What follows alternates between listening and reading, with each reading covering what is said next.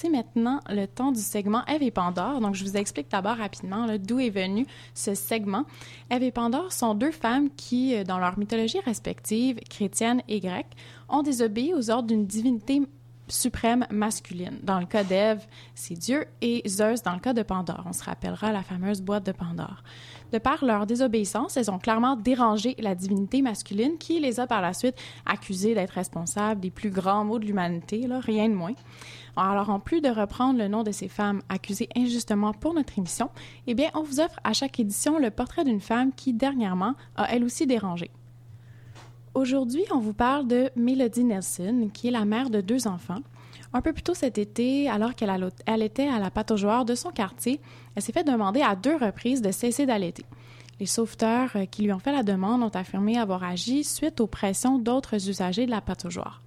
Le comportement de Melody Nelson d'allaiter son enfant en public, tout simplement, était considéré peu discret et dérangeant. Puis Mélodie Nelson, on sait, est loin d'être la première mère à vivre cette situation. Il y a eu d'autres controverses par le passé.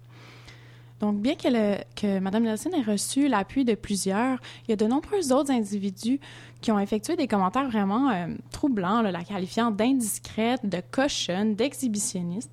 Donc, à nos yeux, ces, commentaires-là nous rappellent que le patriarcat hein, est toujours présent les médias traditionnels se sont surtout arrêtés à relater les événements et discuter de la légalité ou non de l'allaitement public. C'est tout à fait légal pour celles et ceux qui en doutaient. Restreindre le droit d'une femme d'allaiter son enfant est considéré, selon la Charte canadienne des droits et libertés, comme une discrimination basée sur le sexe. Bref, au-delà de l'enjeu à savoir si c'est légal ou si c'est interdit, les grands médias ont peu traité le sujet euh, plus en profondeur pour essayer de comprendre vraiment pourquoi cette femme qui allait en public dérange tant. Ici, à Eve et Pandore, on trouve que cette situation-là est assez paradoxale et illustre bien une des contradictions du système patriarcal contre lequel on lutte en Amérique du Nord. Le patriarcat encourage un idéal type de la femme euh, naturellement et instinctivement maternelle et dont le rôle principal dans la société est de se reproduire, de prendre soin et d'élever les enfants. C'est un idéal qui met beaucoup de pression sur les femmes en général, qui devraient toutes, selon les normes sociales, vouloir des enfants, et beaucoup aussi sur les mères quant à leur performance, entre guillemets, en tant que maman. De nombreuses femmes ont d'ailleurs euh, déjà exprimé la honte qu'elles ressentent et le jugement qu'elles subissent lorsqu'elles n'allaitent pas, que ce soit par choix ou par incapacité. On se rappellera, c'est un sujet qui a alimenté aussi la controverse il y a deux ans, après la fameuse campagne publique L'allaitement, euh, c'est glamour, allaiter, c'est glamour, incitant les femmes à l'allaitement, justement. Malgré euh, toute la pression pour être la mère parfaite, qui, entre autres, allaite, mais lorsqu'une femme choisit effectivement d'allaiter, les gens sont mal à l'aise, dérangés, voire offusqués lorsqu'elle le fait publiquement.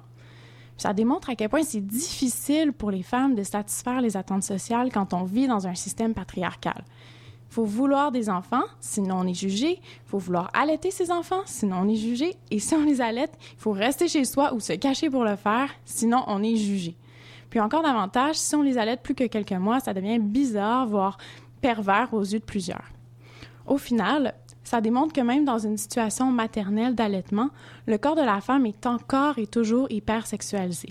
La femme qui s'exhibe, entre guillemets, en allaitant devant public choque et dérange parce qu'elle ne correspond pas à l'image que la société se fait de la pudeur que devrait avoir une femme et encore plus particulièrement une mère.